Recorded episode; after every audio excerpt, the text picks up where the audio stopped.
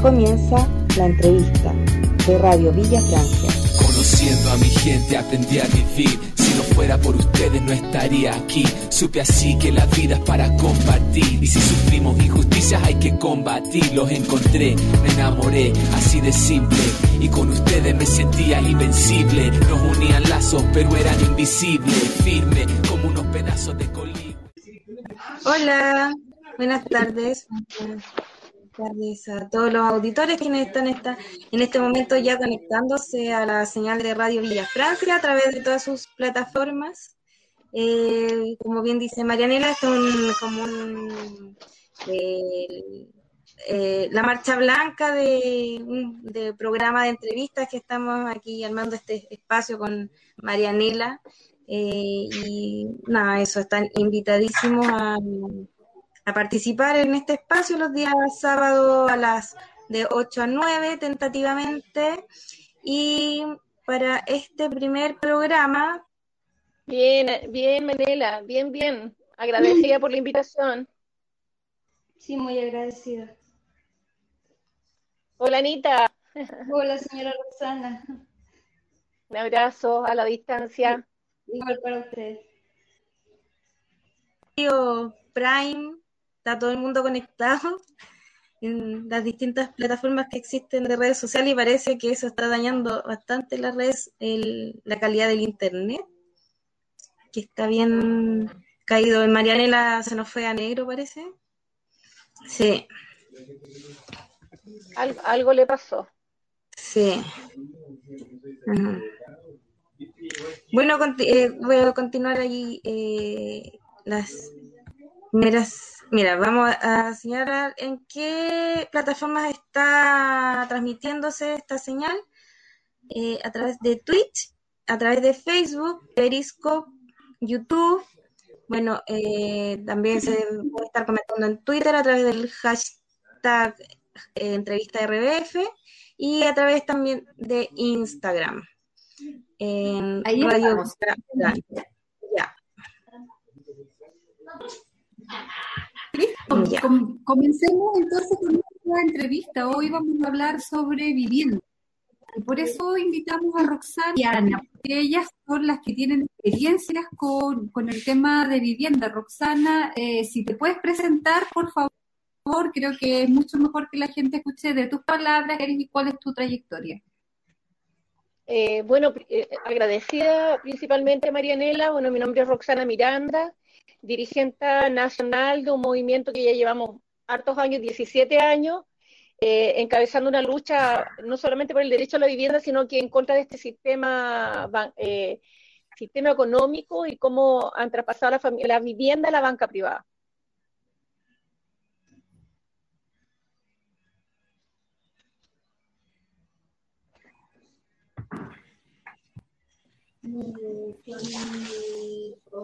A lo mejor, Roxana, Ah, Marianela,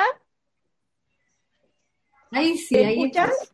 Yo ¿Te escuchas? Sí, yo estoy con problemas, estoy con problemas de señal. Esto es un, esto es una marcha blanca, ¿cierto? Estamos viendo cómo vamos a ir levantando, construyendo este programa de entrevista. Esta es nuestra primera prueba, así que van a haber problemas técnicos todo el rato y les pedimos paciencia, pero la idea es ir experimentando para que podamos armar el buen espacio para hablar estos temas que creo que a todos nos interesan. Como es, por ejemplo, la deuda de la vivienda, que es lo que vamos a conversar ahora.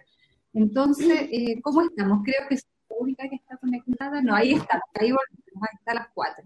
Entonces, eh, Roxana, te estabas presentando, yo no sé si me, me cayó o, o se cayeron todas. ¿Cómo fue? Preséntate de nuevo, por favor. Bueno, me, me repito, eh, Roxana Miranda, dirigente nacional de Anda Chile, un movimiento que lleva ya hartos años, son 17, eh, 17 años de lucha. Bueno, el Anda lleva tres años más que yo.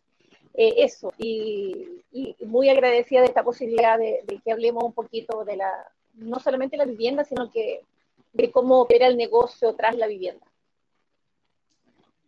Perfecto. Y Ana, ¿te puedes presentar también? Ana Sepúlveda, ella también es miembro de ANDA. Nos gustaría escuchar también de, de tus propias palabras quién eres tú y, cuál ha sido tu lucha en torno a, la vivienda. Bueno, mi nombre es Ana Sepúlveda, soy dirigente acá de la comuna de Pudahuel. Yo llevo siete años aproximadamente en la agrupación y bueno, nuestra lucha es por nuestras viviendas sociales que hoy en día han sido rematadas, adjudicadas y ha sido una pelea larga, eh, mucho y, y, eso es pues seguir y una lucha, como dice la señora Roxana, que ya más de 17 años y esto y se sigue alargando más. Y las casas sociales siguen en, en remate. Eso. Ana, eh, Ana, ¿tú podrías contarnos cuál es tu experiencia con, con, el, con el problema de la vivienda? sabemos que tu vivienda fue eh, eh, rematada. ¿Puedes contarnos esa historia? Bueno, mi vivienda fue rematada en el año 2017. Se lo adjudicó un tercero y bueno, desde ahí yo he recibido, o sea, demanda, estoy judicializada por parte de esta persona tercera y he tenido persecución, eh, orden de arresto, han llegado acá carabineros de eh, no carabineros, son estos fuerzas especiales a buscarme.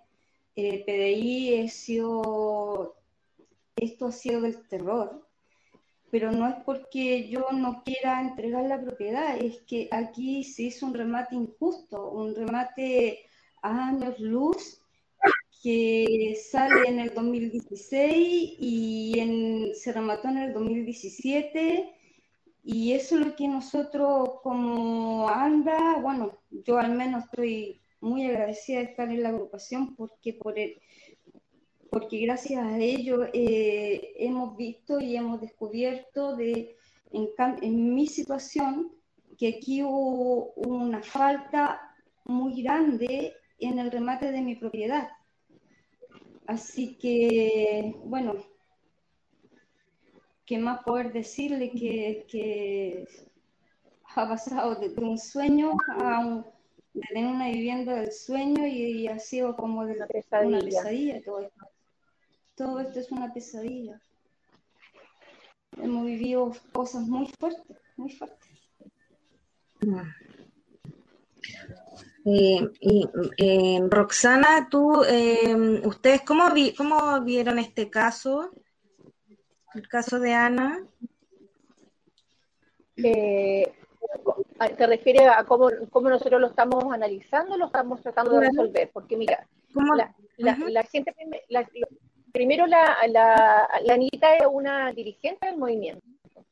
Eh, y bueno, ustedes más o menos conocen algo de la dinámica, cómo nos organizamos. Entonces, eh, la persecución que se ha hecho en contra de ella no es solamente porque es una deudora habitacional o porque no le pagó dividendos al, al banco, sino que también es una persecución política, porque nosotros, claro, como vamos levantando dirigentes en todos los sectores, eh, aquí tampoco el banco quiso acceder a ningún tipo de solución a pesar que se estaba ofreciendo todo para resolver.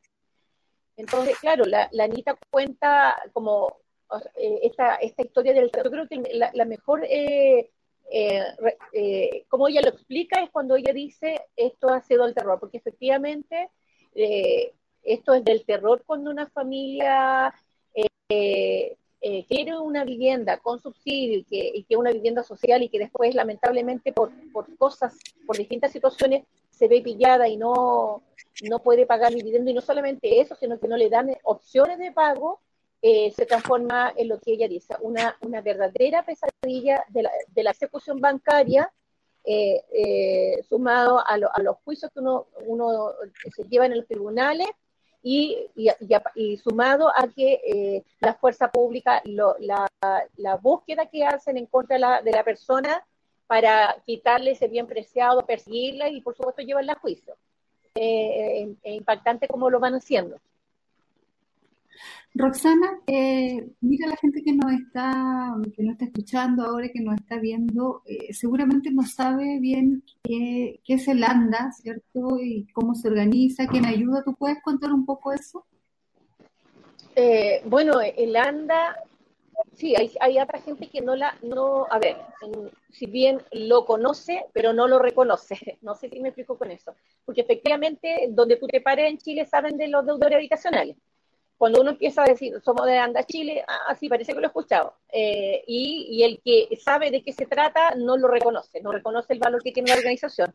Bueno, nosotros somos mujeres común y corriente que nos organizamos porque somos deudoras, o sea, estafadas de la banca, así nos reconocemos, y porque tuvimos que organizarnos para podernos defender, porque ya, ya que no, ha, no ha habido soluciones ni, ni, intentos de querer parar esto atropello en contra de la, por el contrario.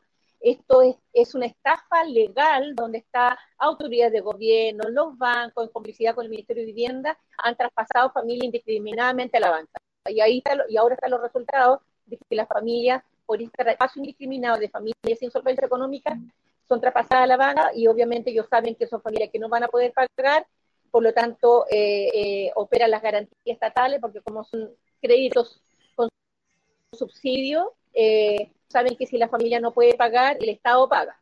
Entonces, calor de eso nos tuvimos que organizar como, como familia y, gracias a la organización nosotros hemos, hemos eh, contenido, eh, no, no, no, no resuelto, sino que solamente hemos contenido esta, este abuso y estos atropellos. Hemos logrado mucho, pero no hemos logrado lo principal, que es cambiar la política de vivienda.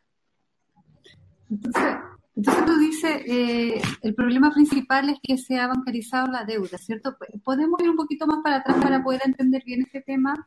Eh, ¿Cómo funciona? Ah, bueno, ¿cómo, funciona, ¿cómo funciona el sistema que finalmente termina endeudando a la familia? Partamos por el sistema. ¿Cómo es? ¿Cómo funciona? Perfecto. eh, primero hay una, una el, sistema funciona porque hay una necesidad. Necesidad la damos nosotros, los que necesitamos una vivienda.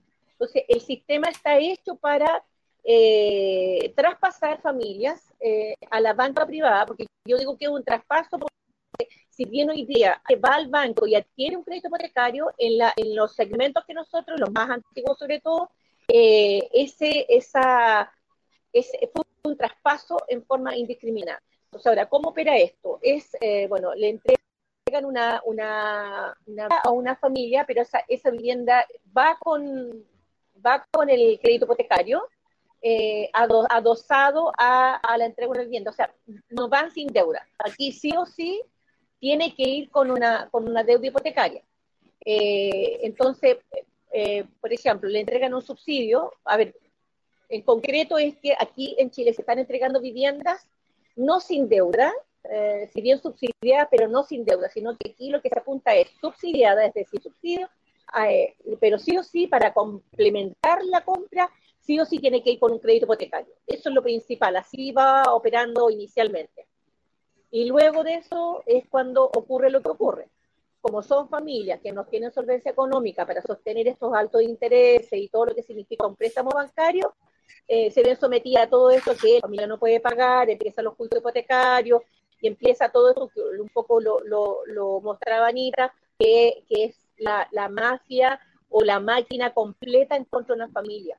Aquí se traspasó el derecho a la vivienda al mercado. Es el mercado el que se encarga de, de, del derecho en el fondo.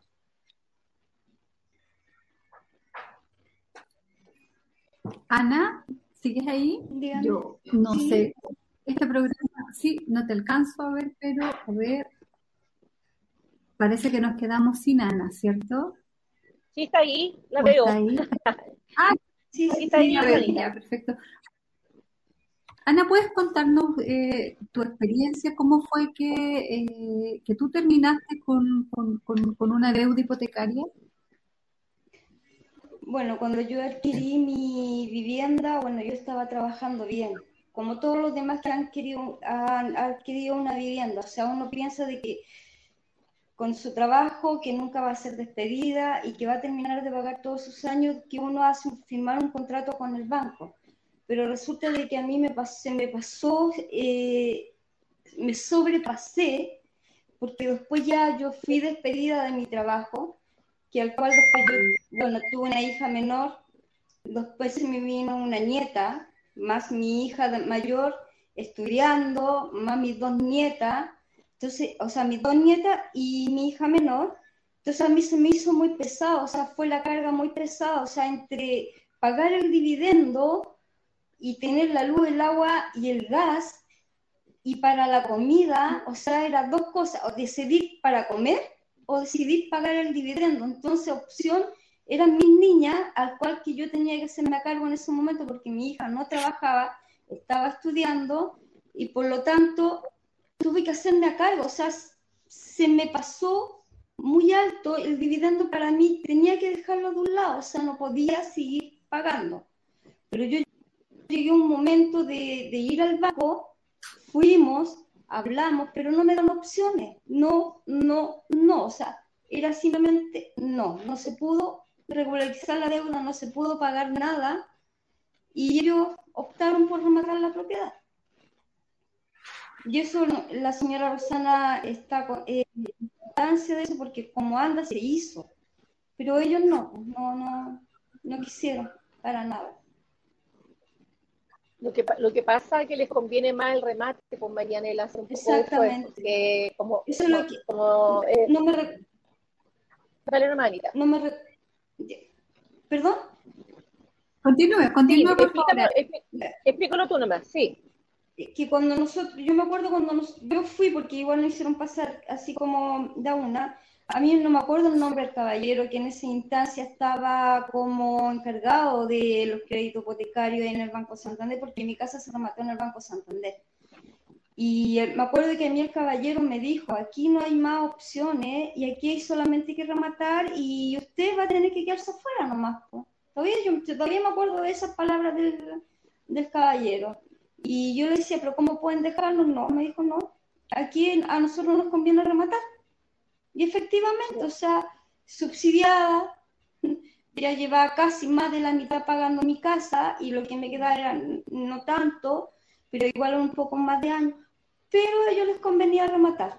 Así de simple. O sea, no da la opción de pagar porque yo ofrecí hasta todo. Ofrecí la pensión de mi hija para poder por lo menos regularizar la, la deuda, o sea, no la deuda total que debía, pero ir pagando un mes, un mes todos los meses con la pensión de mi hija. Pero a mí me dijeron, no, me cerraron las puertas en mi cara. No, no hay solución. Oye, uno se pregunta si es que esto lo dice la ley o si pasa por la voluntad de esa persona, hay una persona que decide si sí o si no. Y, esto no, eh, no es que la ley diga que tiene que ser así o, o, lo dice. ¿Puedo? Sí, sí, lo, lo, que pasa, chiquilla, es que efectivamente la ley lo permite, porque mira, primero son créditos riesgos. Así, así están denominados. Todos, todos los créditos que se entregan con viviendas sociales son créditos riesgos. Eh, al decir eso, eh, que quiere decir eso es que son, son créditos que son otorgados a familias que no van a poder terminar de pagar ese crédito hipotecario. Ellos ya lo saben de antemano. Entonces, para, como ellos saben esto, y, la política y la ley sabe eso, eh, implementan esto de si la persona no puede pagar, el Estado paga. Entonces a ellos les conviene, por ejemplo, la niñita lo dijo, yo pagué una cantidad de años importante, o sea, lo que me quedaba era nada. Yo nunca dije no, no, no les voy a pagar más, sino que incluso ofrecí mi, la pensión de mi hija para poder ir eh, reconociendo la deuda y no se lo aceptaron. Y no se lo aceptaron porque efectivamente si tú no pagas el crédito hipotecario, el Estado paga. Entonces, ¿qué hacen los bancos? Incrementan el crédito, repactan la deuda, refinancian el crédito y como igual la familia no va a poder pagar, el Estado paga. Así que plata de un bolsillo al otro bolsillo. Así opera eh, eh a grandes rasgos opera la estafa hipotecaria. Y aparte que aumenta la deuda, o sea, es como mucho más grande lo que termina recibiendo el, el, banco que lo que originalmente se, fue el, crédito. Exactamente, no, tú que nunca, tú nunca, nunca, nunca vas a, vas a terminar pagando lo que tú pediste, eso es falso. La gente cree, no, si yo pedí eh, cierta cantidad de, de, de, dinero nomás, y claro, mira, si fuese así, eh, por supuesto que nosotros, nosotros diríamos, eh, ya, pues yo pedí tanto, reconozco, yo pedí, eh, no sé, un, monto, pedí 5 millones.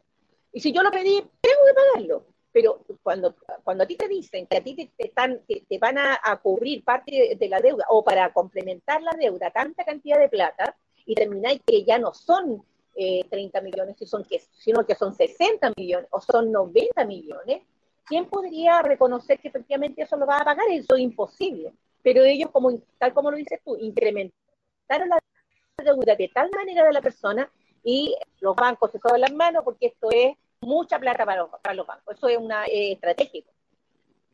Mm.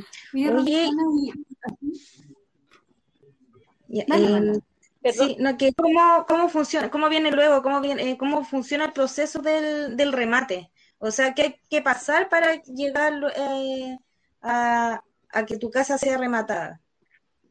A ver, eh, primero eh, hay que pasar esta etapa, que es la de esa, esas opciones que no son opciones finalmente, que lo primero que el banco te dice, ah, ya, su casa, lo primero que es la amenaza, su casa se verá remate. Una familia con esa amenaza de por medio, ¿qué es lo que hace? Hace lo que el banco diga. Si el banco le dice, señora, tiene que firmar todos los documentos de más y esto y esto otro, la persona firma.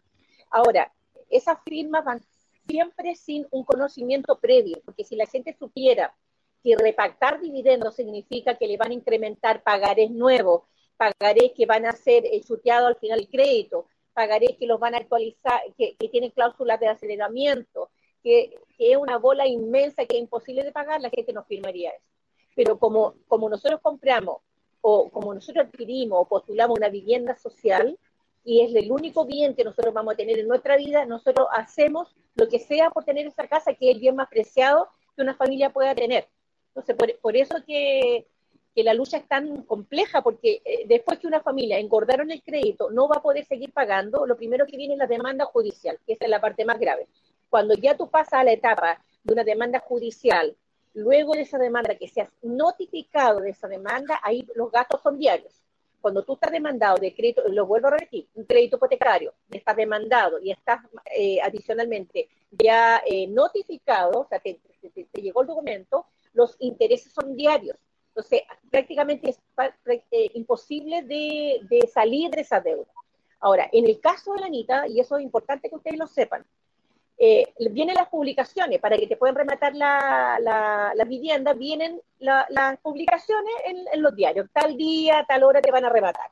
En el caso de Anita, que lo estamos viendo eso con, un abogado, que nos ayude a, cómo lo vamos a, resolver finalmente, es que las publicaciones del remate de ella aparecen en tres publicaciones, tres días diferentes, en un diario de alta circulación pública, en el diario El Mercurio, donde dice que el, remate de ella iba a ser el día, perdón, en el año 2016. Y resulta que ella fue rematada supuestamente en el año 2017. O sea, un remate en el futuro. Así, así de brutal. Entonces, hay un mecanismo, eh, eh, prácticas, a eso me refiero. Hay prácticas en el Poder Judicial eh, que están tan acostumbrados a hacer este tipo de jugadas donde, por ejemplo, el deudor no puede ingresar a, su remate, cuando son remate, o sea, eh, audiencia pública, el deudor no puede ingresar al remate, lo primero que hacen es evitarte. Ahí los únicos que ingresan a, los remates, a estos remates son las personas que pusieron una, una cantidad de plata, una postura, y generalmente en las viviendas sociales y yo lo digo con alta responsabilidad, hay mafias detrás de los tribunales, familias que se dedican a adquirir viviendas sociales en los tribunales, las compran a esos huevos y después vamos al mercado de nuevo a valores impresentables. Roxana, ¿podemos detenernos un poco en el tema de la deuda? Eh, ¿podrías, explicarnos, ¿Podría explicarnos bien cómo se compone esta deuda, cómo se compone una deuda hipotecaria? ¿Qué, es lo que, ¿En qué se tiene que ir fijando uno para poder entender bien cómo funciona la deuda? Eh, para, para a ver, entenderla para resolverla, porque es imposible. La, sí la podemos, sí la podemos entender. Yo creo que no para resolverla, pero, pero creo que es importante sí que quienes eh, que quienes quieran entender el conflicto de, de, la deuda hipotecaria eh, entiendan cómo, cómo es el juego de la deuda, cómo, cómo es que se va incrementando la deuda. Ah, ok, ok. Bueno, lo primero, eh, lo, primero que hay distintos programas de vivienda Marianela. Hay programas con, eh, a ver, lo, llamo programas porque le han puesto, por ejemplo, eh, créditos o vivienda especial para clase media, por ejemplo, eh, que van bajo un decreto y, ahí van, van ellos poniéndole títulos a, a, periodos de entrega de vivienda. programa especial para trabajadores, que son los deudores Y así van, van poniendo primero un programa. Estamos hablando, y eso, Marianela, me gustaría que también se, se clarificara. Yo, lo que yo estoy hablando corresponde a un conocimiento que tenemos con respecto a lo que se hace con las viviendas sociales en Chile. No estoy hablando ni de palacete, no estoy hablando de viviendas para clase media alta, estoy hablando del conocimiento que yo tengo con respecto a vivienda social. Ahora, para la complementación de esa vivienda, como son familias vulnerables, en comillas, que no van a poder, o sea, que no tienen para adquirir una vivienda sin el apoyo estatal, le entregan un subsidio. Antes de la, de la compra de la vivienda te entregan un subsidio como para complementar la deuda y después que tú ya tienes el subsidio, eh, tú tienes que cumplir, cumplir con requisitos en el banco para que el banco te, te revise como familia y diga ya, esta familia tiene solvencia económica, por lo tanto, el subsidio más crédito hipotecario, con eso se paga, se paga la vivienda. Así, eh, eh, así como fácilmente se entiende. Eh, y cualquier persona dice, ah, ya tengo el subsidio, ahora solamente me falta crédito hipotecario. Entonces el banco lo evalúa como familia y le dice, ya, perfecto, usted cumple con los requisitos, le otorgamos el crédito hipotecario. No sé si con eso me explico. Subsidio lo complementan con el crédito hipotecario, o al revés, el crédito hipotecario lo complementa con el subsidio, otorgado por el gobierno, por el Sí, eso, eso queda claro. Sí. Ahora, en una conversación previa que tuvimos, eh, tú explicaste además que aquí hay un problema grande, ¿cierto? Porque eh, a la gente se le está entregando subsidios sin tener, eh, sin tener la calificación necesaria, es decir, sin, sin tener la seguridad de si podrán, si pueden costear o asumir la deuda. ¿Puedes hablar un poco sobre eso? Sí, eso, eso es, es, es como como una norma del negocio, yo creo, porque si son familias que no, a ver, por ejemplo, con los deudores PET se hizo un traspaso indiscriminado. A las familias se le hizo acreditar renta falsa para complementarla con la renta del, del esposo y con eso el banco se respaldaba en la documentación para poder entregarle crédito hipotecario. Eso, fue, eso era norma, eso fue parte de un convenio que ellos tenían. Entonces, eh, claro, pues la gente, por ejemplo, eh, en, mi caso yo tuve que hacer eso, yo, te lo digo porque en mi caso yo lo tuve que hacer, yo, soy deudora P y nosotros tuvimos que complementar para que el banco accediera a entregarnos, a entregarnos el financiamiento bancario. Eh, ahora, eh, uno dice, ya, con el subsidio, más el ahorro previo, porque, perdón, de antes tú me preguntabas de eso, también hay un ahorro previo, a nosotros se nos exige un ahorro previo, sumado al subsidio y sumado al crédito hipotecario. Eso hace el conjunto. El tema es que e, el nivel de especulación que se ha llegado y, y cómo esto fue creciendo es, brutal, porque, ah, perdón, y agrégale las tasas de interés súper abusivas eh, con créditos, con créditos, y que hay familias que todavía están con esos créditos pegados en el sistema, que son con tasas de interés del 16% de interés. Entonces, si tú sumas una tasa altísima, sumando a todo esta, a este paquetito que ellos hacen, son prácticamente imposibles, cosas imposibles de pagar. La cosa que es endeudar a las familias y si tú no pagas, el Estado paga. En el fondo esa es como la jugadita rápida que ellos hacen. No sé si... ¿Cuánto sería, cuánto, sería una tasa de interés no abusiva? A ver, es que relativo, pues, Marianela, porque hoy día, eh, o sea, a ver, una tasa, tú me, tú me, tú me preguntas eh, qué es lo que yo creo que no debería, no, no, no es una tasa abusiva, no sé, el 2%, eh, hasta 3% diría yo que no es una tasa abusiva pero que, eh, a ver, yo me metería en un, en, un en un terreno que yo no quiero meterme, porque la, la, lucha nuestra tiene que ver. A ver, si bien puedo, puedo aclarar eso, pero eh, eh, la razón de esto es por qué, por qué viviendas sociales para familias trabajadoras, para familias que no tienen solvencia económica, ¿por qué las traspasaron a la banca? ¿Por qué la hicieron acreditar renta falsa? ¿Por qué los deudores PET? Que, un, un, decreto muy antiguo, aún siguen pagando dividendos. Hay familias deudoras PET que repactaron lamentablemente sus créditos porque le iban a rematar sus casas y hoy día terminan de pagar su crédito original de 20 años y parten pagando dividendos a 30 años más, Marianela. Entonces, es, es, una, es un juego que es eh, súper diverso, porque una cosa es el financiamiento, una cosa cómo se agranda el crédito y una cosa es la práctica, cómo estos tipos practican para arrebatarle la vivienda a familias pobres de este país. Eh, oye, Roxana, y... Ah, Amanda, me están dando una instrucción por interno, me piden que Ana salga, que salga y vuelva a entrar, por favor. Eso. Parece que hay un problema técnico. ¿Cómo salgo? Hay un botón arriba que dice li, li, leave. Que, están, que están desalojando a Anita de la sala. qué, terrible, estaba mandando justo los desalojos. Ya bueno, eh, Roxana, quería eh, preguntarte, eh, por mientras que vuelve Ana, ¿en qué momento se hace este traspaso de la vivienda social a la banca? ¿En qué momento histórico? Como, ¿En qué periodo? ¿De bajo qué gobiernos? no sé, ¿Cómo era antes y en qué momento ocurre este, este cambio? en el, en el periodo de Lagos ya, está, ya estaba implementado el sistema. Eh, Lagos fue el que, a ver, eh, fue como el caballero que llevó este sistema eh, y que lo practicó con la gente pobre. Imagino que igual venía de antes, como un... Sí, o, sea, mira, Pinochet bancarizó la, la, la vivienda. Desde, desde, o sea, si, uno empieza a ver la historia cómo se llega a que se pierda el derecho, Pinochet fue el que bancarizó la vivienda.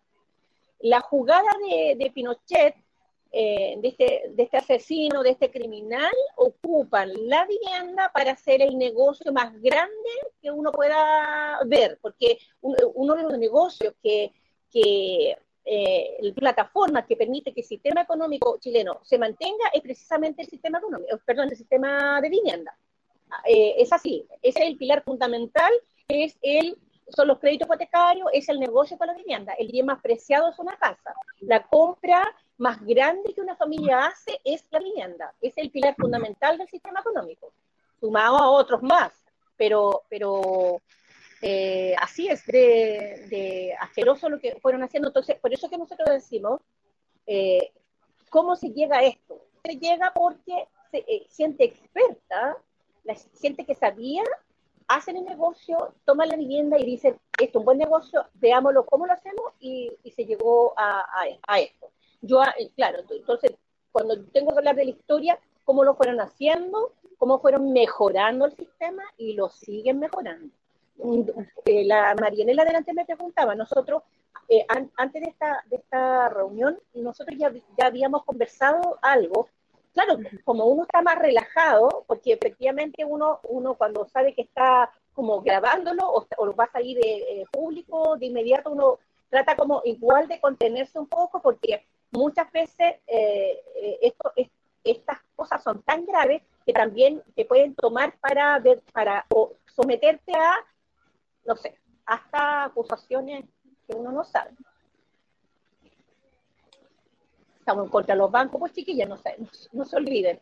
Bueno, y claro, uno ve como han, eh, desde la dictadura en adelante, como que cada derecho social se bancarizó eh, que pasó con la educación, bueno, la vivienda y como estos derechos básicos sociales que en un país decente deberían estar cubiertos. O, sí, mira, además, además fue en, decadencia, porque mira, ellos crecen en cómo endeudan a la familia, porque eh, desde la dictadura empiezan a bancarizar derechos, pero no solamente eso, sino que se empieza a, a quitar la calidad de la vivienda porque desde ahí para adelante, si, uno hace el paralelo, que por ejemplo, las, viviendas que, entregaba en el gobierno Salvador Allende son viviendas de un metraje increíble, de ladrillo, fiscal, no le ha pasado nada con ningún terremoto, Eh, y hoy día son de cuatro palos, bulto metal, eh, con cañerías que son de PVC, de metraje de hacinamiento. Entonces se generó, se, empecé, se empezó a generar como en esas curvas que van poniendo, una en lo económico hacia arriba, pero la calidad de vivienda hacia abajo. Eso fue, eso, eso, y sigue ocurriendo y cada vez la, la brecha es mucho mayor. Más endeudamiento, peor calidad.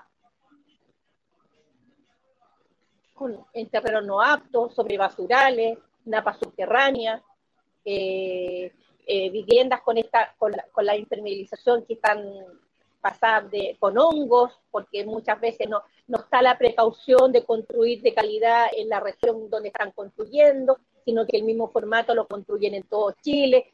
Total, dicen ellos, son viviendas sociales, es para los pobres, el pobre nunca va a estar fidelizando, unos felices quieren que, obtener cuatro palos, pero hoy día tenemos que, denunciar esto porque ya no se trata de tener un espacio donde protegerte, sino que estamos hablando de que aquí eh, nosotros nos están ocupando para mantener este sistema económico macabro y que le ha hecho tan, tanto mal a, al mundo en general, este sistema capitalista que nos tiene como nos tiene.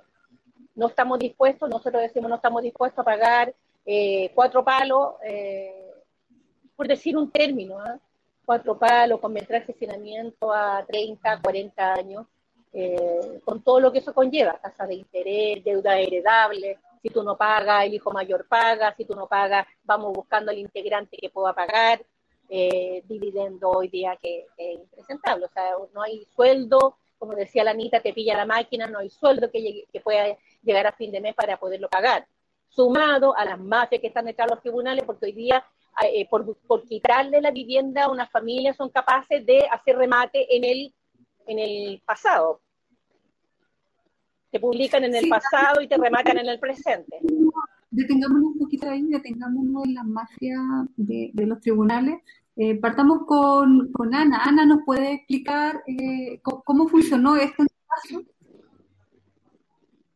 Bueno, mi remate, como le había contado la señora Rosana anteriormente, fue supuestamente en el 2016, se remató en el 2017 y se supone que los remates son públicos. Nosotros, yo me acuerdo que nosotros fuimos a mi remate y a mí no me dejaron ingresar. Los gendarmes, porque son gendarmes, no es carabineros que están fuera de los tribunales, son gendarmería y cerraron la puerta con la gente que ingresó, los que pagaron para poder adjudicarse la propiedad y nosotros nos quedamos fuera, o sea, nosotros nada, ellos hacen el trabajo por dentro y de hecho este caballero cuando se adjudicó la propiedad no lo hicieron salir por la misma puerta que ingresó, salió por el otro lado, pero eso son, es una mafia aquí, no, no es solamente, y aquí estamos hablando que de muchas casas que se han rematado, se han adjudicado, no sé, pues gente del mismo banco, que nos hemos enterado, gente de políticas también y muchas cosas así, no por decir cosas graves o por poner mal, pero es la verdad, esas cosas están pasando en los tribunales de justicia donde se están rematando propiedades. Y eso sí.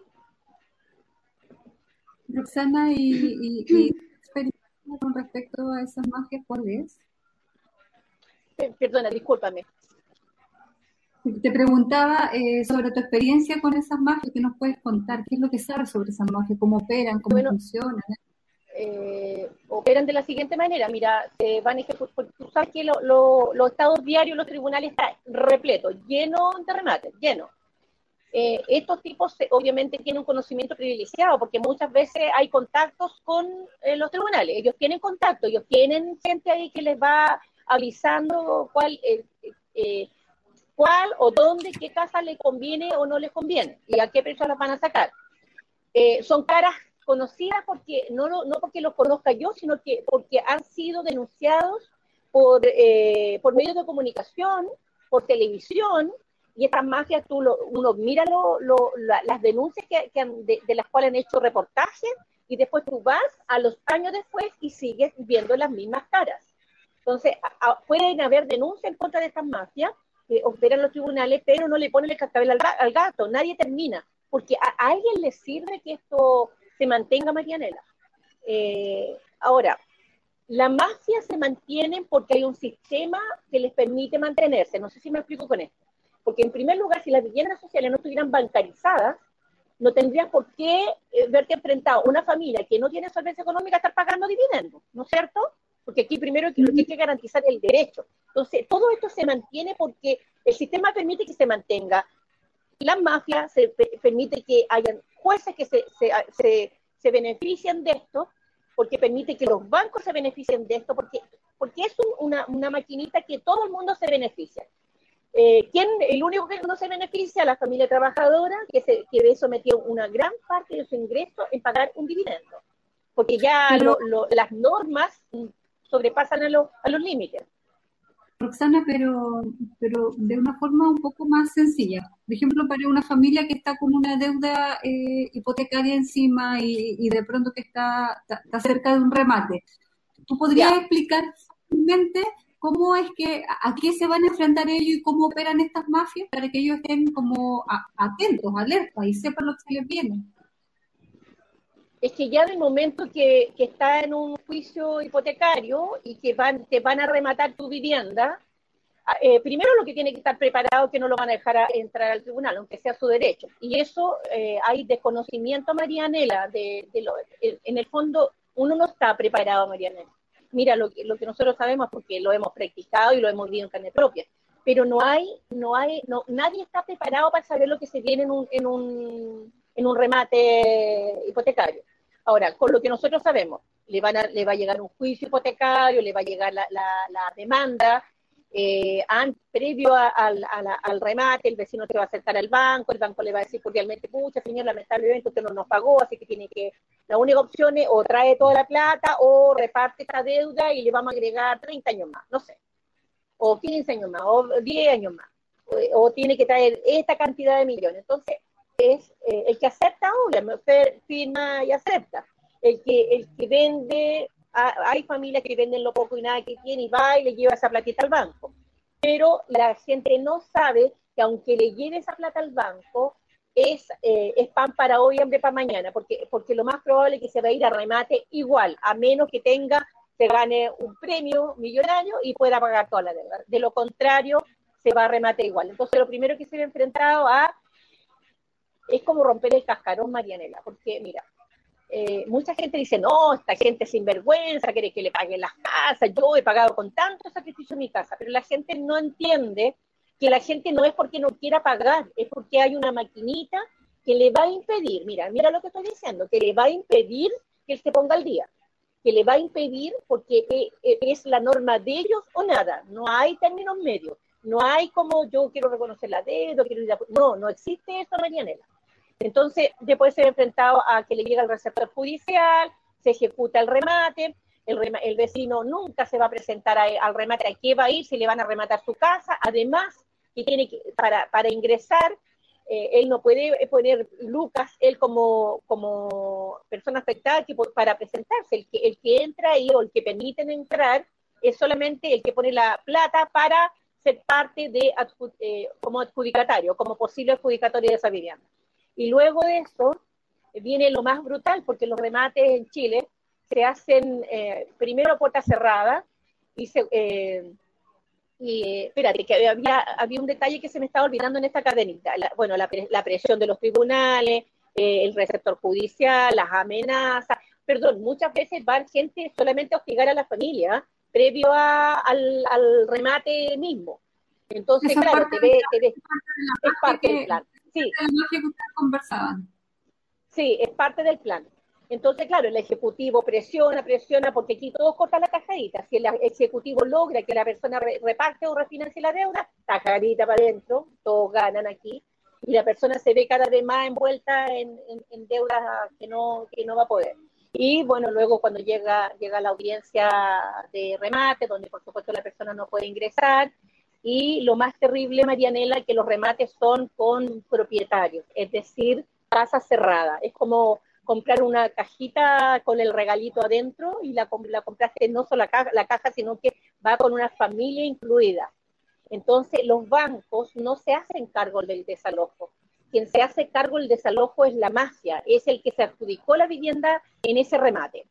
Eh, me explico ahí, ¿no es cierto? Entonces, ese, ese es el que se encarga de eh, buscar eh, no legales, a fórmulas no legales muchas veces, porque ahí opera el mundo oscuro, lo que decía la vida. ¿Cuáles, cuáles son esas formas no legales? eh, que llega un par de tipos musculosos amedrentando a la familia. Aquí nosotros somos los nuevos dueños y te presentan un documento como si fuera una escritura real y le dice, usted se tiene que ir eh, porque nosotros nos adjudicamos esta vivienda, usted sabe que usted no le pagó al banco. Eh, eh, vienen como defensores del banco amedrentando de esa forma a la familia. Cuando ¿Y lo que corresponde debería ¿Y ser un juicio precario. Disculpa, disculpa, ¿Perdón? Roxana. Antes de entrar precario, ¿cómo Ya. una familia podría, cómo una familia podría eh, verificar ese, ese documento? ¿Cómo una familia podría qué? Verificar ese documento. ¿Cómo una familia, qué es lo que debe hacer No, una familia si ese documento es, eh, eh, es falso o no? Imposible, Marianela, no tiene ninguna posibilidad. Eh, eh, mira, yo voy a la notaría y digo la notaría, eh, por ejemplo, eh, voy a, le vendo la luna a la Marianela. ¿Y qué va a hacer el, notario?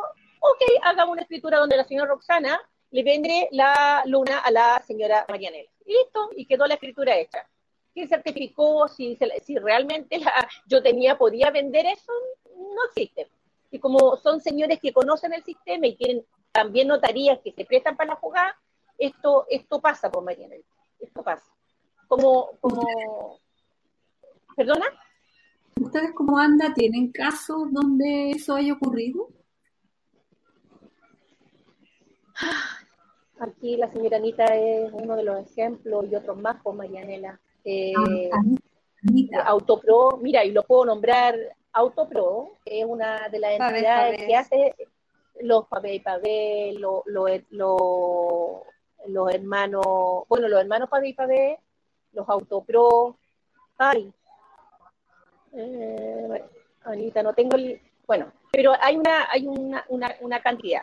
Entonces, operan así, vamos- mira, vamos a mira Marianela, Ah, Roxana, vamos a revisar, vamos a hacer una lista. Eh, al margen de ¿cierto? Vamos a hacer una lista sobre cuáles son estas empresas y cuáles Ya. son las prácticas que, que se repiten y las vamos a publicar para que la gente las conozca. ¿cierto? perfecto, Eh, perfecto. esta es la, esa es la idea de, de tener este programa de, de entrevistas, que no tenemos mucha experiencia en, en entrevistar por, esto, por estos medios, ¿cierto? Pero la idea es que vayan surgiendo de, de estas conversaciones eh, temas que nos permitan entregarle herramientas a la gente para que primero tenga conocimiento y segundo eh, se pueda defender ante, en este caso, como estamos hablando de, de, de- remates o, de, viviendas, ¿cierto? Eh, tengan cómo enfrentar, o sea, tengan herramientas para poder enfrentar esta situación. De eso se trata. Sí, aquí me recuerdan, por ejemplo, que, que les comente también el del cobro total de la deuda y que eso también es parte de las prácticas por, por la, por la mora, eh, por ejemplo, eh, el, el- el cobro total, está el aceleramiento de pagaré. Eh, si tú no pagas, por ejemplo, te atrasan los dividendos, te hacen repactar un pagaré, o sea, perdón, te hacen repactar dividendos, eso significa chutearlo al final de crédito. Eso es un documento que se llama pagaré. Si tú te vuelves a atrasar, ese pagaré lo aceleran. Entonces lo, lo, lo, lo traen desde el, desde, el, eh, desde el futuro que va a significar ese pagaré, lo valorizan y lo vuelven a, lo vuelven a, a poner otros valores. Por eso es que que impagable. Ahora, Marianela, mira, nosotros podemos ayudar mucho, mucho en cómo hay que prepararse en esto, qué conocimiento debe tener, pero ¿sabes qué, Marianela? La gente no toma en cuenta. Y ojalá esto sirviera, porque muchas veces nosotros hemos estado a- adelantando de lo que le va a pasar a la familia y la familia no nos cree. Aquí solo se cree cuando te pasa. Solo un deudor hipotecario cree. Nosotros estamos denunciando cuando le pasa, cuando buscó abogado, incluso con abogado. Y, te digo más, hay personas que buscan abogados para ser defendidos. Eso es lo peor que puede hacer, porque los mismos tribunales a esa persona le dicen, usted no está siendo vulnerado en sus derechos, sino que, sino que más eh, adicionalmente, usted está siendo protegido o, está, tiene una defensa adecuada, dice el tribunal, cuando una persona pretende defender su casa con, con abogado. Es lo peor, Marianela, porque menos se puede eh, destapar la estafa. Y, es- estas, estas maniobras que yo te digo están legales. eh, Amanda, esto es, legal, esto no, esto no es una cuestión que yo diga, no, es como tanto, no, es legal, lo hacen al amparo de la ley, o por último, podemos decir, al filo de la ley. Entonces no pasa ni a delito ni es arbitrario. Y esto lo sabe la autoridad de gobierno, ellos lo saben, saben lo que hicieron con los deudores PET, saben lo que hicieron con los deudores decreto 44, saben lo que hacen con los deudores decreto 40, saben lo que están haciendo hoy día. hoy día ya no, ya no, mira, los dividendos que nosotros pagábamos cuando nosotros adquirimos la vivienda no superaban los 90 unidades, perdón, no superaban los 90 mil pesos de dividendos. Hoy día los, los dividendos tú los pagas en, en 250 mil pesos, 300 mil pesos de dividendos por la misma vivienda. ¿Cuál es la diferencia de las nuevas viviendas? Que las hacen estilo americano. Por ejemplo, hay una villa en Quilicura que la hacen al estilo americano, con estas famosas, eh, que son unas cositas plásticas. Eh, no sé si la han visto, que son, son unas, unas, unas, a ver, espérate, ¿cómo lo podría explicar? Eh, bueno, el nombre es estilo americano. En Vulcometal no son sólidas, con suerte hacen la primera parte eh, sólida, pero la segunda parte o el segundo piso lo hacen de este material. Entonces, primero, son, no son de, buena calidad. Eh, y los metrajes, yo, yo sé al tiro, una, familia me dice, no, pero mi vivienda no es social, yo pago 300 mil pesos de vivienda, y todo cantero, ¿ah? porque pasa eso que la gente se pierde, porque cree que porque paga más está, está mejor. No, yo, esta es una villa privada, le ponen un, un, portón afuera y lo hacen como condominio privado, no saben nada lo que le está pasando con eso, y yo pago 300 mil pesos y que no, la gente de anda, no, no, no, yo no voy a ninguna reunión y menos, menos aprender. Eh, y, pero después cuando les pasa a Marianela, entonces mira, yo, nosotros estamos dispuestos a ayudar en entregar, eh, por ejemplo, ahí, cómo, cómo defender, pero mira, la principio, por mucho conocimiento que tú tengas, si no hay gente con disposición de pelea, si no hay gente, eh, organización social me refiero, que esté dispuesta en los territorios a organizarse para defender a un vecino, esto no se puede, porque termináis tú siendo perseguido, porque tú eres el que está en contra del sistema y siendo hostigado y todo lo que nos pasa a nosotros por mantener esta lucha tanto tiempo. Entonces, primero, primero, lo primero, incluso antes de de saber cómo opera el sistema, lo primero que tiene que hacer es organizarse. Y luego de eso conocimiento. Y del conocimiento a la práctica, cómo defendernos, cómo defendemos, nos defendemos eh, entre todos ante este sistema macabro.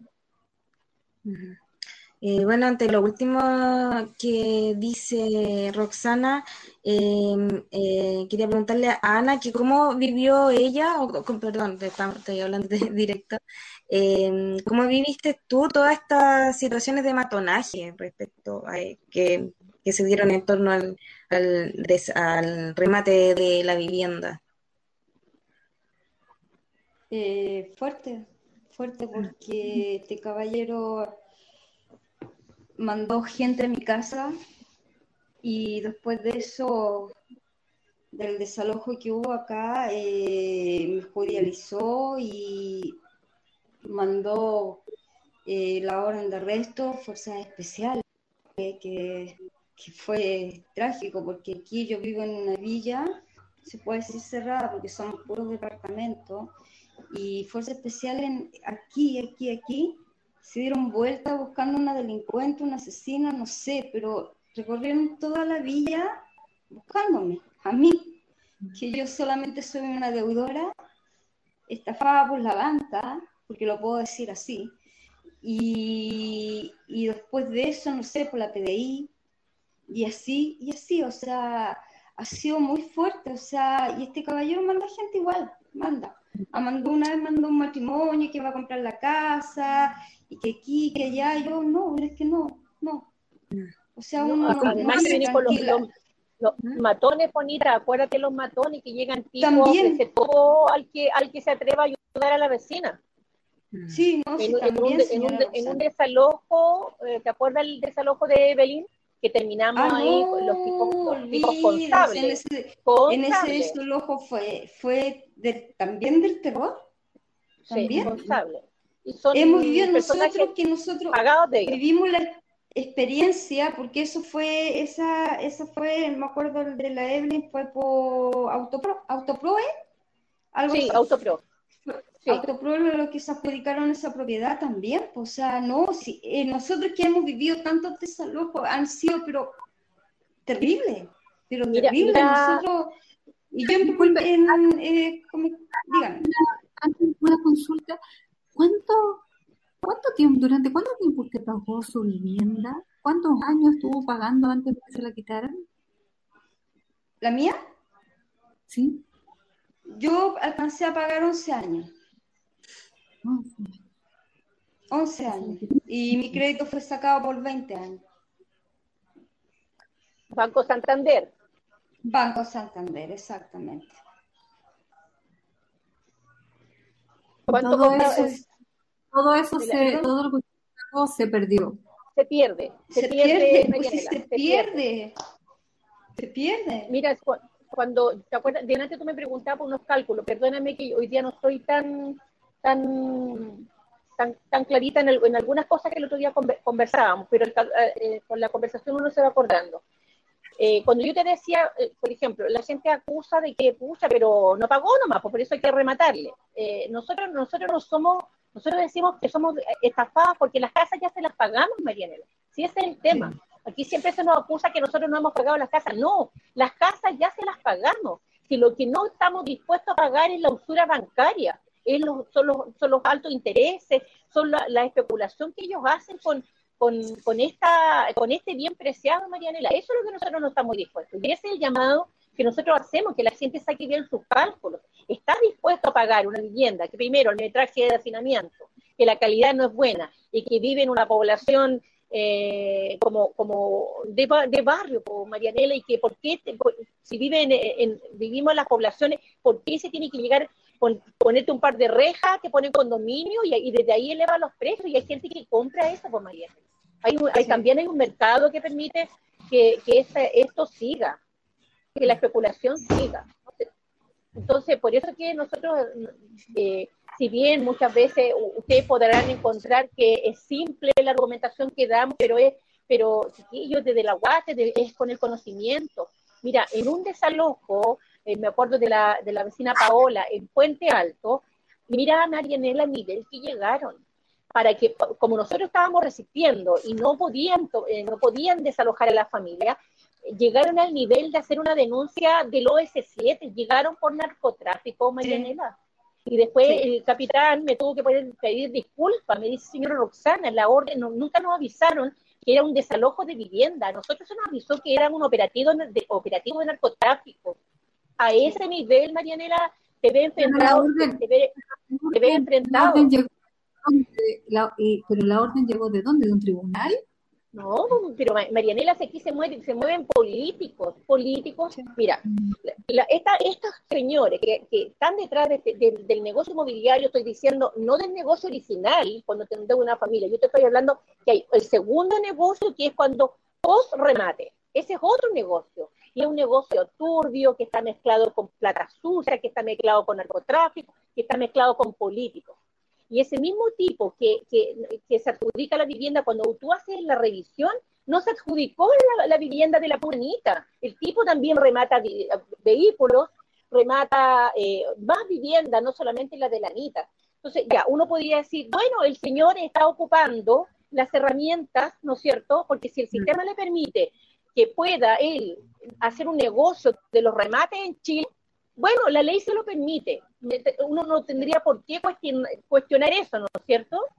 Pero la forma, eh, Marianela, la forma, porque estos tipos se, se, esconden entre los mismos funcionarios, pasan la vivienda de un funcionario a otro. Entonces, para hacer, el seguimiento, ¿quién definitivamente tiene la casa que se adjudicaron? Cuesta un mundo, Marianela. Por eso que yo te digo que son instituciones que se, se, se, se, se forman pos un, un, remate de una vivienda social. Entonces las compran a precio huevo, porque eso es lo que ocurre, las compran por tres monedas los tribunales. Muchas veces, Marianela, eh, eh, menos plata que incluso que la familia ha ofrecido, porque hay gente que ha ofrecido plata, se consiguen con la familia, hacen actividad y están dispuestos a entregar toda esa plata, y estos tipos eh, ganan más con el remate. Entonces, después cuando rematan la casa, uno dice, bueno, ¿y por qué la remataron con menos plata de la que ya se había ofrecido? ¿Qué lógica tiene eso? ¿Cachai? Entonces, no es un tema que solamente endeudaron a la familia Marianela, esto es un mundo oscuro. Entonces, no, no pasa solo por la condonación de unos pocos deudores, que, que, es lo que nosotros hemos, hemos, ido ganando aquí. Eso se tiene que ver de raíz. No puede ser que las viviendas sociales, mira, no puede ser que los comités de llegado hoy día tengan que seguir esperando la entrega de subsidios. Mira, para que tú sepas, los subsidios hoy día que les corresponden a las familias que están en, comités de llegado están siendo entregados íntegros a las inmobiliarias y constructoras. No pasan por la familia, no pasa porque yo tengo subsidio y con ese voy a comprar mi casa. No, Marianela, hoy día las inmobiliarias y las constructoras están ocupando las plata de los subsidios. Entonces construyen a precio huevo, obviamente no van a ocupar todo el subsidio de la familia, en esas construcciones y después pasa al mercado. Y ahí partimos con dividiendo 300 lucas cuando la vivienda le costó cuánto? Plata del Estado. ¿Me entiendes?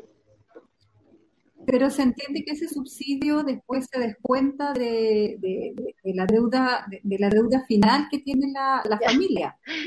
Falso, falso, eso no existe, Marianela. Lamentablemente, ojalá fuese así, pero no existe porque como ya construyeron, ya cumplieron el objetivo el Estado le pasó plata, construyeron la vivienda, las gráficas se elevan, la construcción de vivienda en Chile se elevó, pero lo que no se dice es que las viviendas no son para las familias eh, que requerían de subsidios, sino que son eh, viviendas para familias que están dispuestas o engañadas para pagar dividendos altísimos. Es, es la banca la que se encarga, María Nela, después. Eso no va descontado, porque ya se construyó con la plata. Eso, quiero entenderlo bien. Entonces, lo que estás diciendo finalmente es que el, Estado le está pasando directamente la plata a las inmobiliarias para. para, para, o sea, le está financiando la, a la inmobiliaria la puesta en marcha de su, negocio. Así es. Así es. Eso es. Eso es, Marianela. Eso es, eso es. Eso es. Así es. Antes nosotros no, pues nosotros nos, nos entregaban el subsidio. Por ejemplo, yo soy deudora PET. La Anita, Anita, ¿tú eres PET también? No, 35, 40. 40, ok. 40. a mí me dieron 90 unidades de fomento. Con 90 unidades de fomento y con eso uno iba al banco y complementaba y qué sé yo. Claro, los montos igual son dispares, pero, pero eh, eran montos más bajos. Pero hoy día no, como el hoy día, perdón, y en la formalidad de lo que yo te estaba hablando antes, que las platas pasan directamente a la inmobiliaria, en la formalidad dice que tu, tu vivienda fue financiada con un subsidio de tanto y el crédito hipotecario de tanto y a, tanta cantidad de años. ¿Me entiendes? Si en la formalidad va mencionado, pero no va descontado del saldo capital. Falso, eso no, no va descontado, solo mencionado. Eh, Amanda. No, eh, no, no, no. no Adelante, Amanda. empezar a leer los comentarios que están, y estamos atrasados con los comentarios. Que, vean, hace rato, ahí dice, y Gios, y Gios, abramos las casas vacías de los bancos para poner familias sin casa. Sí, de eh, hecho, chiquilla, los bancos tienen activos. Hay muchos bancos que tienen activos porque muchas viviendas son rematadas, Marianela y chiquillas, y, es para que también se sepa, y después las toman los bancos, los activos de los bancos. Así es. Pero aquí lo que deberíamos expropiar a todas esas viviendas que se están construyendo hoy día para clase media, deberían ser expropiadas y entregárselas sin deuda a todos los comités de llegado que hoy día requieren de una vivienda. Es una de las propuestas que una de las propuestas que se podrían discutir entonces ahora con, con miras a la nueva constitución, por ejemplo. Ah, efectivamente. Eso, y más, por ejemplo, las, familias que son créditos directos, cuando eh, son familias que no le entregan el subsidio, nosotros hace mucho rato estamos diciendo, aquí a las familias, se le, las familias eh, que, que, compraron una vivienda sin el financiamiento del subsidio, eh, por decirlo como nombre, ¿ah? porque en la práctica ustedes saben que no es así, que esas familias nacieron en Chile, comprar una vivienda en Chile, pleno derecho tienen de adquirir una, también de, la, oportunidad que se le entregue un subsidio y con el subsidio cubrir eh, la deuda. Y así evitaríamos mucho, muchas familias que perdieran su vivienda. Eh, pero esto ya es como una, historia tan antigua, Marianela, agotadora, que se ha, planteado, se ha planteado en la Comisión de Vivienda, hemos dejado tremenda embarrada en el Congreso y no nos escuchan, porque al final, cuando uno empieza a, ver esta, las mafias y a descubrir las caras del sistema, descubres que hay señores honorables que se dedican al tema de mantener comités de llegado para colchoncitos de votos, de hacer como que te van a entregar soluciones para el colchón de votos. Entonces, es una, es una cuestión, los tentáculos de corrupción en Chile son profundos, son muy profundos. Por eso que nosotros eh, hemos, hemos dado una lucha muy importante. Cuando nosotros hacemos el llamado que la gente, si tiene para pagar, que pague. Si no tiene, le decimos, vecino, no venda lo poco y nada que tiene. De la pelea, luche organizadamente, organicemos la población, que no nos quiten las casas y, y, a los comités de llegado también les, hacemos el llamado, que no se queden pegados en la, en la formalidad de un comité. Aquí hay que mm. disputar los terrenos. ¿Cómo van a ser los terrenos ocupados para las grandes inmobiliarias y constructoras de vivienda que no, no van a ser para nosotros? ¿Se entiende? Entonces, si no, si no lo van a entregar ellos, nosotros tenemos que tomar lo que es nuestro. El derecho a la vivienda hay que recuperarlo y se recupera con lucha, con organización. Pero no solo, no solo, Marianela, no, no es solo entregando tips para que una persona se defienda con desalojo, sino que lo que hay que discutir aquí es conocimiento de primero votar este sistema, si este sistema es perverso, es perverso, aquí te votan niños a la calle, te votan ancianos, te votan personas que están con cáncer catastrófico y te las votan a la calle, Marianela. Y no les da asco, Marianela, no les da asco. Y ocupan su fuerza represiva. El representante de la ley este tipo eh, eh, que viene a notificarte de un juicio donde hubo un juez de la República que ni siquiera vio tu realidad familiar, que ni siquiera se preocupó qué puntaje de ficha tenía, que, que ni siquiera se preocupó si había una renta eh, falseada o no, Marianela. Entonces callan, se hacen los lesos, llega el papel, el documento al tribunal y el tipo lo único que dice, ah, ya una vivienda social. Y como generalmente, Marianela, lee la última hoja del expediente donde dice que la vivienda vale 90 millones de pesos, entonces en la cabeza del tipo de decir, ah, pero esto es una vivienda social, remate.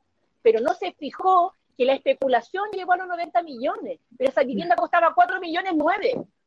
Lo digo con rabia, Marianela, porque de verdad es impresentable que jueces de la República se presten para rematar viviendas sociales, sin investigar la especulación que hicieron, sin investigar las mafias que están detrás, sin investigar que a la señora Anita le remataron su vivienda en el año 2017, cuando las publicaciones de diario salían en el 2016, Anita, o sea, Marianela, ¿cómo es posible? ¿Cómo es posible? Entonces, ¿hasta cuándo? No hemos arriesgado combos, juicios, querellas como organización, Marianela, por, por dar esta lucha con el desprestigio de la, de la, de la clase política, porque también han desprestigiado, y perdónenme Marianela que me, apasione con esto, porque es asqueroso de, ver mujeres valientes, organizadas.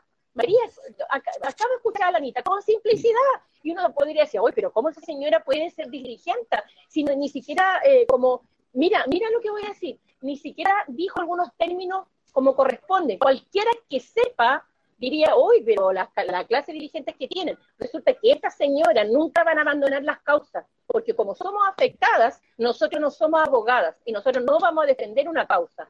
En cambio, nosotros hemos visto abogados que defienden familia, el banco les pone un par de millones en la mesa y hasta ahí nomás llegó la causa y se va a remate nomás. ¿Se entiende? Ese es el espíritu de nuestra organización.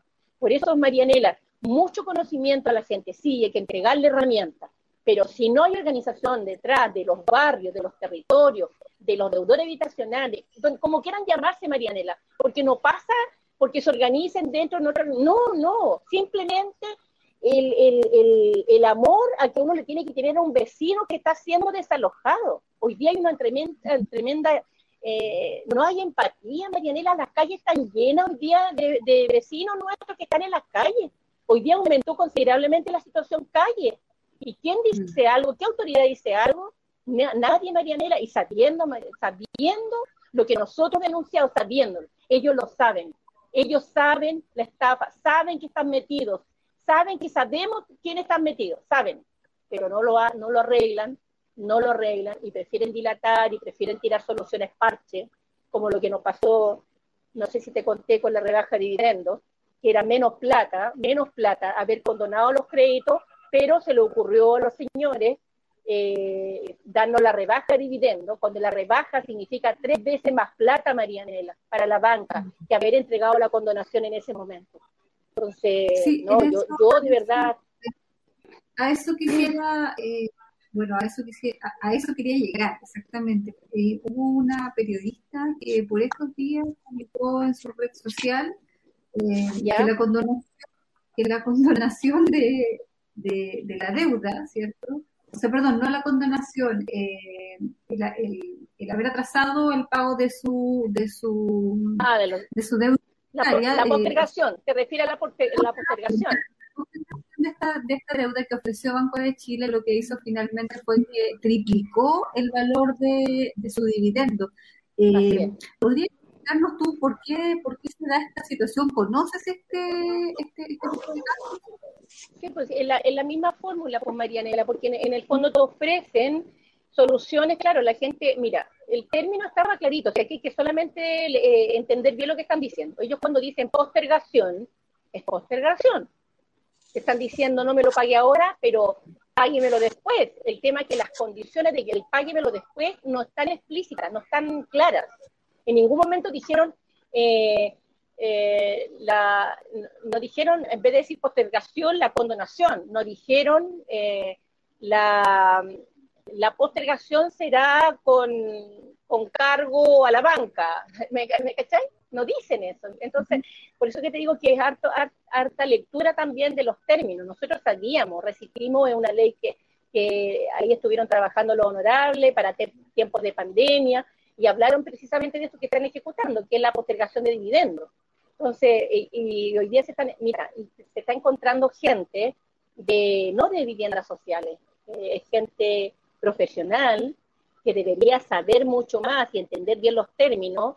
Y entonces a mí me parece súper bien, Marianela. Mira, mira, no es que sea mala, pero me parece bien que eh, esta crisis eh, mundial, esta pandemia, esté afectando también a la clase media alta, porque hoy día recién están comprendiendo lo que por tantos años hemos denunciado esto, este sistema agarra de la misma forma a una persona humilde que a una persona eh, eh, con recursos, a una persona sin conocimiento que a otro que tiene conocimiento, lo, lo, embauca, igual. Y efectivamente es así. Entonces ellos, en la banca por Marianela, ellos no van a perder ni un peso, a menos que el Estado les diga, nosotros cubrimos, nosotros de este bolsillo les vamos a pasar a ustedes. No, porque fue una, resolución que estaba preparada para que el banco no se desesperara y para que no iniciaran juicios anticipados. E, esa fue la jugada, que no iniciaran juicios, simplemente eso. Pero de aquí, después de los seis meses, ¿qué pasa? Estás más endeudado porque te van a cobrar los intereses, porque el, dividendo ya no es el monto que te pagaba si hubiese estado al día, lo pilla la máquina, entonces la, la jugada final es que la crisis continúa, sigue sin pagar dividendo y el banco te dice, venga para acá, señora Cristina, voy a especular con un nombre, no se preocupe, nosotros, nosotros le postergamos el dividendo, pero usted sabe que lo interesa, pero no se preocupe, fírmeme un pagaré y queda pagando al día de nuevo y esto lo chuteamos al final. Esa es la jugada, Marianela. Así lo, escandaloso de... Eso. sí, escandaloso... Ah, perdón los comentarios, sí. Sí, bueno, y comentar que eh, como lo escandaloso de la situación es que está absolutamente eh, consagrado el derecho a que los bancos reciban su plata, pero no consagrado el derecho a la vivienda. Eh, eso es lo que está asegurado por el Estado, que el banco no deje nunca de recibir de recibir la plata prometida a través de estos de estos créditos a, créditos de riesgo, como, como se menciona. Cierto, eh, exactamente. Y la, eh, especulación, y la especulación, la especulación es brutal, es brutal. Y mira, la, especulación llevado a tal nivel, mira, hay gente, nosotros siempre hemos reclamado con respecto a la tasa de interés, al, al principio, hoy día ya no. Al principio decíamos, eh, este problema es la tasa de interés, lo dice al principio, créditos 16%, créditos del 10%, créditos del 8%, es una brutalidad, eso es imposible una familia humilde que compró una vivienda social, un, deudor PET, imposible que pague ese crédito. Pero hoy día dicen ellos, no, pero nosotros ya no somos tan malos, eh, les vamos a bajar las tasas de interés, las tasas de interés van a ser bajitas. Entonces, ¿cómo es posible que las tasas siendo más bajas hoy día, tu dividendo sea más caro. ¿Podría tú entender eso? Por, la, por viviendas también eh, pequeñas. Entonces, ¿cómo uno dice, claro, eh, o, te elevan el subsidio, que es, es, como te baja la tasa de interés, te suben el subsidio y pagan más dividendos? Eh, yo digo, ya, yo no soy economista, no, no he ido, he pasado por la universidad hablando un par de charlas en la candidatura, pero, pero yo digo, ¿cómo no piensan? ¿Cómo? Si aquí hay más plata, hay más subsidios, hay, hay, está la voluntad de la persona. Eh, bajaron la tasa de interés y cómo un crédito por la misma vivienda termina pagando 300 lucas de dividendo. ¿Cómo? Y ahí uno se da cuenta que efectivamente ellos le hablan al sistema. Entonces dicen, elevamos los subsidios y todos los economistas aplauden. Otro dice, bajamos las tasas de interés en los créditos hipotecarios. Espectacular, ideal para comprar hoy día. Pero nadie dice que elevaron los préstamos hipotecarios. Nadie dice que, eh, que los montos de los créditos hipotecarios son hoy día altísimos y que la, la, la, plata adicional entre el subsidio y el ahorro previo no son descontados del saldo capital. los créditos se pagan ellos. Si usted no paga, paga su cónyuge. Y si no, refinancia y hágalo. Eh, y ahí nos vemos enfrentados a la pelea. Sí, van a ser las nueve y media, veintiuna, treinta horas. Llevamos una hora y media de conversación. Eh, yo creo que vamos a tener que ir cerrando esto ya, porque, claro, es nuestro primer programa de prueba. Y mm, creo que Roxana nos está dejando un desafío bien importante. Amanda, te tiro el palo. porque creo que vamos a tener que darle una miradita bien a todo lo que ella ha denunciado en esta entrevista para, para, armar un rebufo. ¿Qué te parece? Me parece, me parece muy bien, sí, y bueno, están todos estos tips que se van dando y también cómo el, cómo, eh, cómo funciona todo el, el, negocio de la vivienda social en Chile. Eh, y cómo poder resistir un poco a esto, pues darle esa, esa mirada de, vivienda como un derecho social básico. Eh, eh, sí, vamos a ir trabajando, sí, me, parece interesante y da para largo. Eh, yo creo que perfectamente podría estar, estar una hora más aquí. Exactamente, yo este es un, este es un compromiso que vamos a tener un tema que me seguiría, me seguiría, dando, me seguiría dando más rabia a Marianela. Claro. Cuando termina puteando. Sí, no, ya, de rabia. Sí, sí, Ah, pero mira, aquí me sobra una pregunta bien, bien importante, muy, muy importante. ¿Cómo la gente se contacta con ustedes, Roxana? ¿Cómo se contacta? Eh, Sí, está el Facebook de Anda Chile, Organización Nacional, está el Instagram, que Anda Chile Oficial, está el Twitter, eh, que es Anda Chile. Eh, no, hay, hay hartas vías y el teléfono directo, muchas veces que la gente llama y ahí nosotros orientamos. Primero le abrimos los ojos y después a la lucha. Y el, y el requisito es, si va a luchar, bienvenido. Si no va a luchar, siga pagando. Roxana, pero eh, para la gente que no, no es muy perita con las redes sociales. Eh, teléfono nomás, el teléfono directo nomás. ¿Y cuál? ¿Se puede dar? Ah, lo, lo, podemos dar, no sé, ¿se puede? ¿Lo podemos dar? Sí. Ah, perfecto. Sí, sí. Es, ya, más 569 880999 súper fácil, más 569-8809-9900. Nuestro controlador podría anotar el numerito ahí para que la gente lo vea. Eso, por favor. Y, ahí, y, ahí, y ahí les damos más, más orientación. Al principio, eh, bueno, la, la, yo tengo práctica en conversaciones y en, bueno, y en reuniones, qué sé yo. las dirigentes nuestras tienen práctica aletazo, ¿no es cierto, Anita? Y por los parceros, vieran ustedes cómo estas chiquillas se manejan. Y ahí sacan toda su garra. Yo de verdad agradezco la invitación. Al, principio partimos como lentito, pero de a poquito uno, a medida que van saliendo las preguntas, y le agradezco las preguntas porque permiten que uno vaya también expresando el conocimiento que tenemos. Así que agradezco muchísimo la oportunidad, chiquillas. Ana, suerte, en su programa. Muchas gracias, muchas gracias, Rosana. Gracias. Dígame, Ana, por, por, haber estado con nosotras y por haber compartido su, su, su, historia, su experiencia. Yo sé que, sé que no es fácil, pero le agradezco porque, porque su historia sirve también para alertar a otras personas, para que, para que otras personas que, que están en la misma situación o que tal vez en un futuro se van a, mm, se van a enfrentar a esta misma situación, sepan que primero no son las únicas, que hay otras personas que, que, tienen la misma experiencia antes y que de pronto se pueden, eh, igual como lo hizo usted, eh, organizar, ¿cierto? Y por eso es tan importante y dejamos este número para que ustedes se vayan comunicando entre, eh, o sea, para que todas las personas que lo necesiten se comuniquen con ustedes y, entre todas puedan eh, ir, haciendo esa fuerza tan necesaria para, para dar esta pelea que, que va a requerir de varias manos, muchas. Sí, yo quiero agradecer a todos ustedes por la invitación y bueno, la gente que quiera incorporarse, nosotros la recibimos y a la lucha, porque esto se gana luchando.